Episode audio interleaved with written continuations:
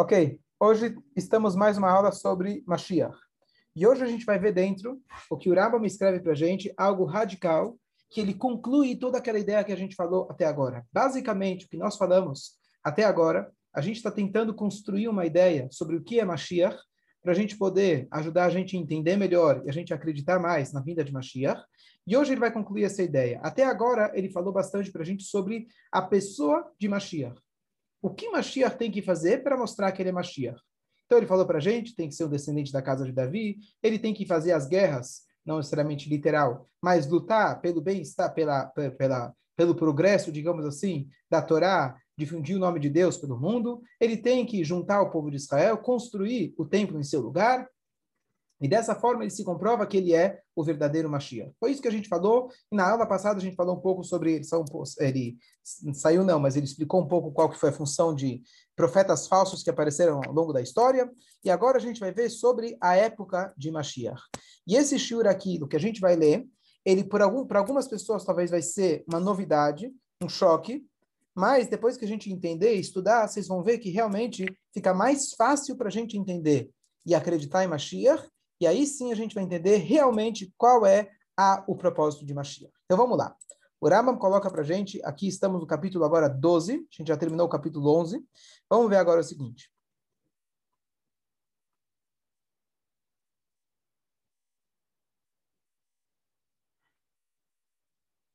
Ali ale alalev, o português aqui está meio truncado. Ali ale alalev, shebimot Mashiach ibatel davar min hagosh elolam nem faça, nem deixe subir em seu coração, ou seja, nem ouse pensar que nos dias de Mashiach, algo do mundo que nós conhecemos será anulado. Algo do costume do mundo vai deixar de existir. Ou vai haver algum hidush, alguma novidade na criação do mundo. Ela olam kiminhago noeg. O mundo vai continuar no mesmo costume, no mesmo sentido que ele continua, que ele existe até hoje. Então, tudo aquilo que a gente pensa de milagres, é, maravilhas, etc., o Rambam aqui joga um, dá um banho de água fria e ele fala: nem ouse pensar que na época de Mashiach algo desse mundo vai deixar de existir. E aí ele fala: bom, mas está escrito que o lobo vai conviver com o carneiro. Então ele fala: isso significa que o povo de Israel, que é comparado com o carneiro, vão poder conviver em paz com os malvados. Ou seja, as pessoas vão, é, nós teremos a paz, todo mundo vai reconhecer Dat Haemet, a religião, digamos assim, o conhecimento verdadeiro, e não vai haver roubo, não vai haver destruição. Todo mundo vai comer aquilo que é permitido é, é, com, é, com tranquilidade com o povo de Israel. Quer dizer, ninguém vai roubar aquilo que é nosso. E assim por diante, todas essas, essas profecias de Zurambam, que eles são apenas metáforas. Na época de Mashiach, todo mundo vai entender para que a qual, cada uma das metáforas se referia e, é, e quais eram, assim, a gente vai ver o que acontece e a gente vai poder comparar, entender melhor quais são as, as parábolas. Continua na segunda Alahá, disseram nossos sábios, não existe diferença entre os dias de Mashiach apenas a, o, a, o fato que nós estamos subjugados a outros reinos. Essa é a primeira coisa que a gente vai tentar analisar. O que, que significa isso? Então, o Rambam está dizendo para a gente, aparentemente, o Rambam, um filósofo, Rambam, uma pessoa, digamos assim, Shalom, mas uma pessoa calculista fria, ele diz não tem nada de milagre. Vocês perderam completamente qual que é a ideia de Mashiach. Se você pensa que Mashiach vem fazer milagre, vem fazer coisas fora da natureza, você perdeu completamente o que é Mashiach. Bom, por que, que essa parte é chocante? Número um, o próprio Raman coloca para nós, um dos 13 princípios, ou 13 terceiro princípio da fé judaica, é acreditar na ressurreição dos mortos. Peraí, se isso não é milagre, me fala o que é milagre, então. Número dois, a gente sabe, a gente já ouviu falar que a gente talvez vai nas nuvens para Israel. Juntar o povo judeu, não seria isso um milagre? Fazer as guerras, não seria isso um milagre? Então, o que, que o Mashiach vem fazer afinal? Eu achei que ele ia resolver curar todos os doentes, ele ia resolver todos os meus suras, eu não ia ter que mais trabalhar, eu ia poder, em Mordecai, sentar e estudar a Torá o dia inteiro, e aqui ele está dizendo que tudo vai continuar normal. Bom, então, o que, que eu preciso de Mashiach? Então, para a gente poder entender isso bem, na verdade, tem uma análise super complexa que o Rebbe faz sobre esse Rambam, é, com muitos detalhes, mas eu vou resumir para vocês de uma maneira fácil que a gente possa entender. Já tem pergunta? Então vamos lá. Então vamos entender qual é o contexto que a gente está estudando. Nós estamos aqui explorando, a gente está aqui fazendo um estudo para a gente entender o que, que é o Mashiach. Então a gente falou nas outras aulas que o Mashiach ele não tem que fazer milagres, quem está lembrado. Mashiach ele tem um único propósito: criar novamente um ambiente que possa é, é, um ambiente que ele vai ser que ele vai ser possível de fazer novamente todas as mitzvot da Torá. A gente explicou isso bastante nos shurim anteriores. É esse o propósito de Mashiach. Agora, vamos fazer um parênteses e voltar para o início da criação. Para que Hashem criou o mundo? Para que nós existimos? Então, esse é um assunto que a gente fala sempre, mas basicamente tem um exemplo muito bonito, que eu uso bastante no Shurim, quem lembra muito bem, que é aquela ideia de que uma vez veio um grande empresário e ele foi para o Foz de Iguaçu. Falaram as cataratas do Iguaçu, uma coisa grandiosa, maravilhosa. Ele foi lá. Ele chegou lá e ele falou: É aqui que eu quero fazer a minha casa de é, final de semana, minha casa de férias, veraneio. Tá, tá bom? Você quer na parte argentina? Você quer na parte brasileira? Aonde você quer? Ele falou: Não, eu quero aqui mesmo. Aonde aqui? Você está vendo onde cai a água? Exatamente onde cai? Eu quero lá que você constrói, exatamente na queda, a minha casa. E a turma vira e fala para ele, você está maluco? Você pode com todo o dinheiro do mundo. Você pode até comprar dessa propriedade pública, quem sabe, alguma casa bem perto. Mas exatamente na queda, eu acho que vai ser impossível a gente construir uma casa para você. Chegou Hashem e ele falou, sabe aonde eu quero morar? exatamente no lugar mais improvável, no lugar que é a maior contradição para a divindade, dentro do ego, dentro de um, de um mundo, de um universo egoísta, um universo físico que ele representa tudo que é o contrário de Deus. É aqui que eu quero morar. É isso que Deus falou. Isso a gente vê que esse é o denominador comum de todas as mitzvot. Toda mitzvah é composta de algo material e algo espiritual. Qual que é o nosso papel? Eu pego um couro de um animal e eu transformo ele num tefilim, e agora ele virou um canal para a divindade. Eu pego o meu ego animal e eu transformo ele num mente, eu transformo ele num ser humano. Então, isso é de forma individual, as mitzvot que nós fazemos, e de forma coletiva. Cada um fazendo a sua parte, cada um a gente vai se juntando, e dessa forma a gente torna esse lugar, que é aparentemente extremamente egoísta, em um lugar melhor, aonde Deus ele fala, eu quero morar exatamente aqui. Isso eu não tenho lá em cima. Isso eu não tenho na minha casa onde eu moro, lá com ar-condicionado, cama gostosa. Eu quero exatamente aonde cai. Exatamente nesse mundo físico, é nesse contraste que vem o meu prazer e é aqui que eu quero morar. Então, esse trabalho foi feito ao longo das gerações e a gente foi construindo e construindo, construindo essa casa, e quando o Mashiach chegar, essa fusão tem que acontecer. Então, o que, que acontece? Se Mashiach ele chegar e ele falar, gente, vamos voando para Eretz Israel, algo que torna difícil a gente imaginar Mashiach. Vamos todos agora fazer milagres. E eu faço um milagre e todos os perversos desaparecem da face da terra. O que, que acontece? Ele queimou. Como se diz, ele queimou a largada. Ele estragou o final do filme. Por quê? Porque todo o objetivo era que a divindade permeasse, fizesse parte da realidade humana.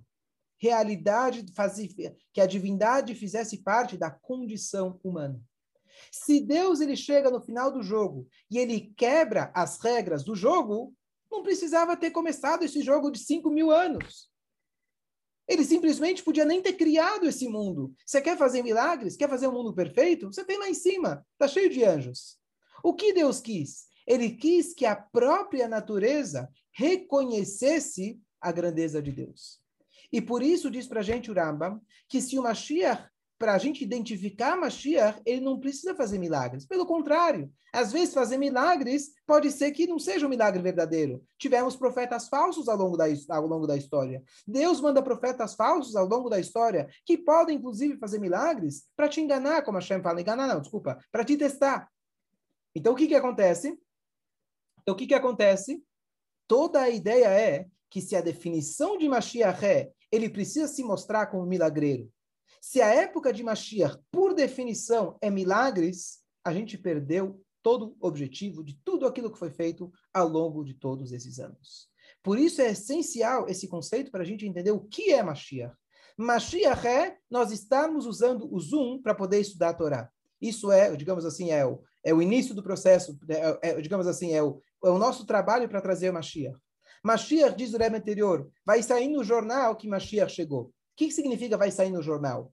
Se Mashiach ele aparecer num, eh, como se diz, como se fosse literal, que ele vai vir dos céus e todo mundo vai enxergar um anjo descendo da, do, dos céus, etc., isso é um milagre fora da natureza de que não é isso que Hashem quer.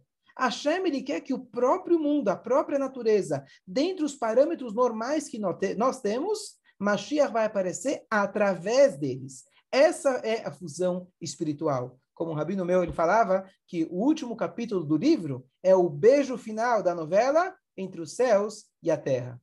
Tem que ocorrer esse beijo. Se no final das contas cada um vai para um canto e Deus ele vai lá, chuta fora a natureza, nós perdemos todo o conceito de Mashiach. O que, que isso significa? Significa de que a ideia, o objetivo de Mashiach, e isso vai acontecer, é que pelo menos no momento inicial, eu vou continuar trabalhando.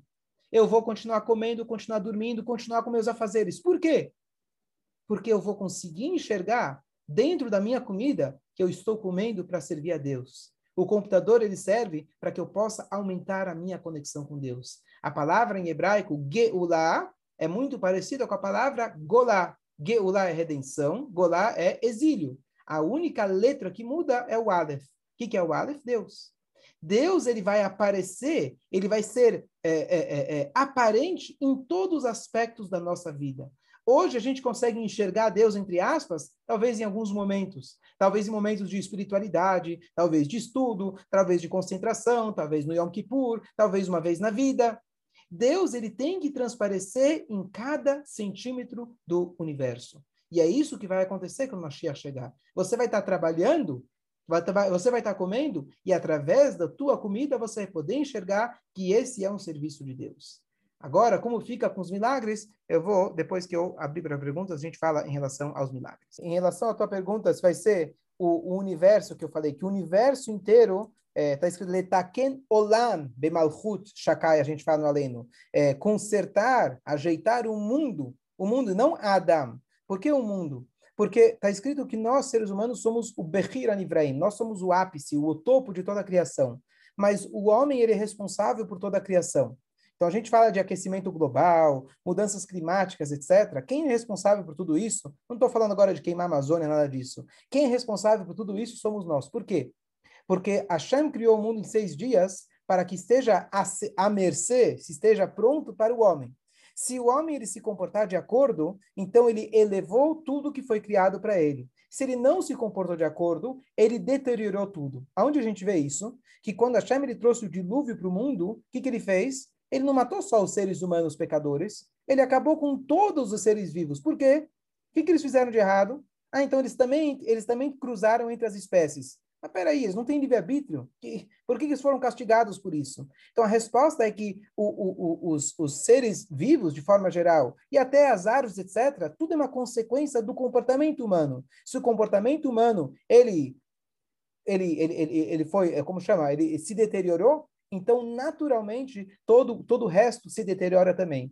Então, uma vez que nós nos elevamos, o mundo inteiro vai estar gritando Hashem Echad, Ushmo Echad, Alcola Aretz. O que quer dizer Alcola Aretz? Não é Alcola Nashim, Alcola Aretz. O mundo inteiro vai estar gritando. O que, que significa isso na prática? Como que uma pedra, ela vai poder ela vai poder mostrar, ela vai poder mostrar a sua conexão com Deus? Eu não sei falar o que significa isso em termos é, é, óticos, mas eu posso te falar em termos filosóficos. Está escrito que a pedra que nós é, pisamos hoje, ela no futuro ela vai testemunhar e falar para a gente o seguinte: você pisou em cima de mim. Aquele dia você estava estudando Torá, então coloca a volta, você estava pisando em cima de mim, você tinha todo o direito. Aquele outro dia você passou em cima de mim e você não estava falando Torá. Que direito você tinha de pisar em cima de mim? Você não é melhor do que eu, pelo contrário.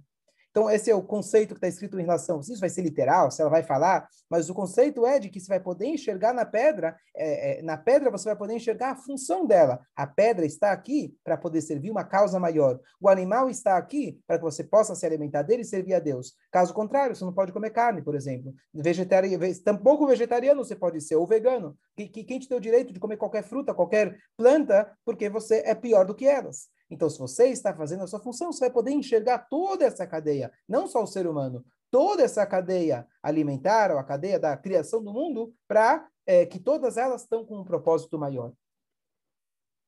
É, eu, é... Então, aproveitando esse conceito que a gente está falando, que é uma fusão entre a matéria e o espírito, fica muito mais fácil para a gente acreditar em Mashiach. Então, o que a gente está falando de Mashiach, assim, vamos falar depois desculpa, sobre os, eh, os milagres, a, ressurreição dos mortos, que isso é o próximo passo que a gente vai explicar. Mas esse primeiro conceito de Mashiach, que é a definição de Mashiach, é fácil da gente entender. O que nós estamos fazendo agora é Mashiach. Não é literal, é um pequeno Mashiach. Eu estou usando todos os meios de comunicação é, modernos para poder servir a Deus. Agora, o que acontece hoje em dia? Eu posso olhar para a internet e eu falo, bom, a internet, na verdade, 99,9% é porcaria.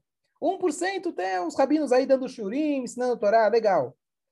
O Mashiach vai fazer você perceber que toda a internet só existe para esse 1%. É essa, essa vai ser a sacada, essa mudança da gente enxergar que 1%, 0,01% de bem que tem no mundo, ele é aquilo que realmente perdura, ela é verdadeiro, ele é o verdadeiro motivo da existência. A gente pode passar um ano inteiro, talvez deixando o tempo passar, mas um dia que valeu a pena, ele transforma aquele ano todo. Então, essa é a mudança de visão que vai ter quando a Mashiach chegar. É uma mudança, digamos assim, de percepção.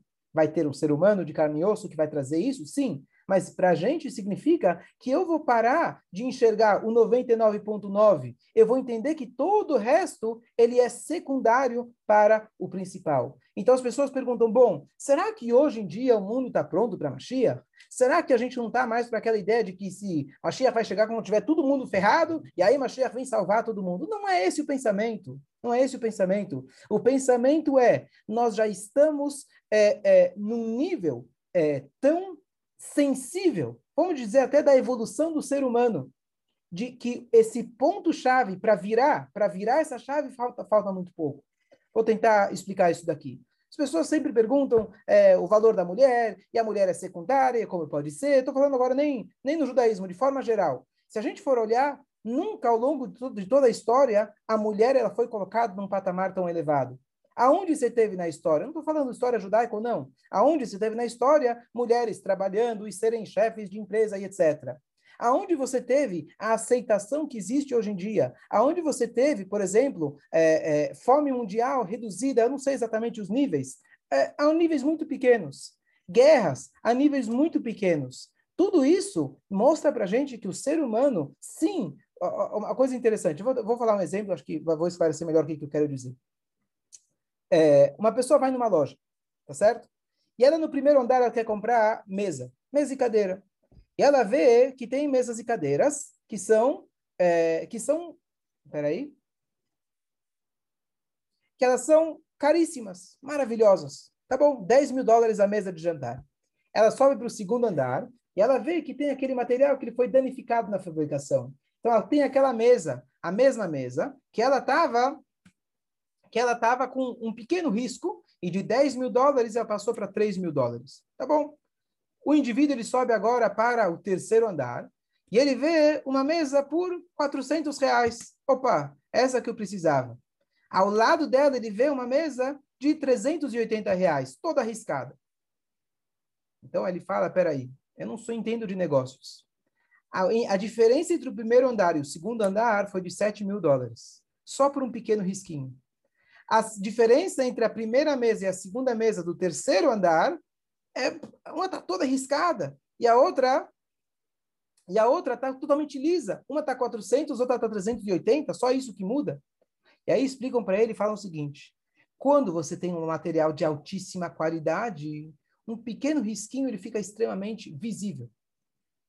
Quando você já está falando de, de, de, um material de péssima qualidade, mais um risquinho, menos um risquinho, o que, que importa? Vai na loja comprar um carro. Se você for comprar um zero, carro zero na loja, se ele tiver um farol riscado, só isso já vai desvalorizar 5 mil reais. Se você vai comprar um carro usado, mais uma batida, menos uma batida, não é isso que vai fazer diferença.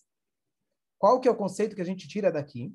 Esse conceito ele é usado de que quando, quanto mais transparente eu tô, quanto mais elevado eu tô, o menor risco faz mais barulho. Quanto mais bonito eu tô, quanto mais elevado eu tô, o menor risco faz mais barulho. Então, por exemplo, a gente sabe que Moshe Rabbeinu é um pequeno que ele deixou de falar com a pedra, como Hashem falou, isso já foi o fim da picada. Para nós, para nós isso aí seria mais uma entre um milhão, não seria considerado nada. Então, assim também a gente pode aplicar isso em relação não a pessoas, mas a épocas. Nós estamos numa época onde o finalzinho do finalzinho do pote, o final da borra do vinho, o vinho já foi todo tirado, falta só um pouquinho, e esse pouquinho faz muito barulho. Então você tem as pessoas gritando e falando os direitos humanos e a igualdade e tarará, e a gente tem que fazer e etc. E essas poucas pessoas fazem muito barulho. Por que, que isso está vindo à tona? Antigamente tinha tanta porcaria, tinha tanto barulho, que isso aqui estava mais uma coisa. Hoje, quando você tem é, a maioria das coisas, digamos assim, o mundo já está muito mais refinado, as pequenas coisas fazem mais barulho. Então, se a gente for olhar, dá um exemplo simples, não sei se esse é um exemplo é perfeito, mas aqui o pessoal, a gente estava com muito medo, as pessoas estavam com medo, o que, que ia acontecer com aquela carreata que ia ter do pessoal pró-Palestina e etc. Era tudo barulho, tá certo? Então a gente faz todo um negócio. Hamas, quanto que eles são? Sim, tem muito dinheiro, sim, são bastante, mas o barulho que eles fazem é muito maior. Então a gente tem que entender que o nosso mundo que nós vivemos, a gente tem que olhar aonde nós estamos dentro do contexto. Dentro do contexto de 5, 6 mil anos de história, nós estamos na melhor época, fisicamente falando, em acesso à Torá falando, e ainda sobrou gente fazendo barulho. A Guemará fala que quando eu tenho uma, uma caixa vazia, uma, uma moeda que eu tenho lá dentro faz muito barulho. Isso é usado como uma alusão, mais, uma, uma, mais um exemplo, de que quando a pessoa é vazia, faz muito barulho. A pessoa quieta, está cheia de moeda, está cheia de conteúdo, ela fica quieta. Então, às vezes, você tem a pessoa que faz mais barulho que todo mundo, mas ela é uma pessoa vazia, igual uma moeda dentro de uma, dentro de uma caixinha. Então, assim também, hoje em dia, nós estamos com certeza numa época muito propícia para Mashiach.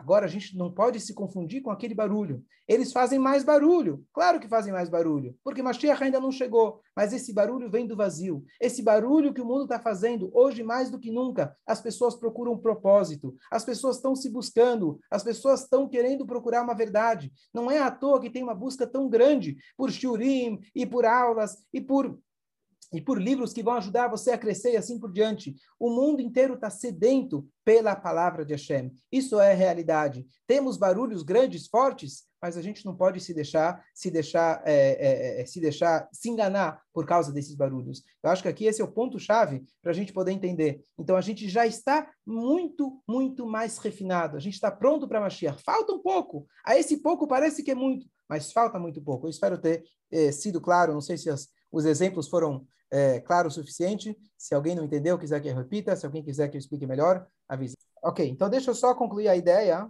E a ideia final é a seguinte: vão haver milagres, sim. Só que o Rambam aqui ele é um livro de leis. E ele é um livro técnico falando o que nós devemos saber, o que, que a gente precisa saber. O que um Yodi precisa saber e acreditar é que Mashiach não precisa fazer milagres e a época de Mashiach não obriga, não é, não é intrínseco à época de Mashiach o conceito milagres.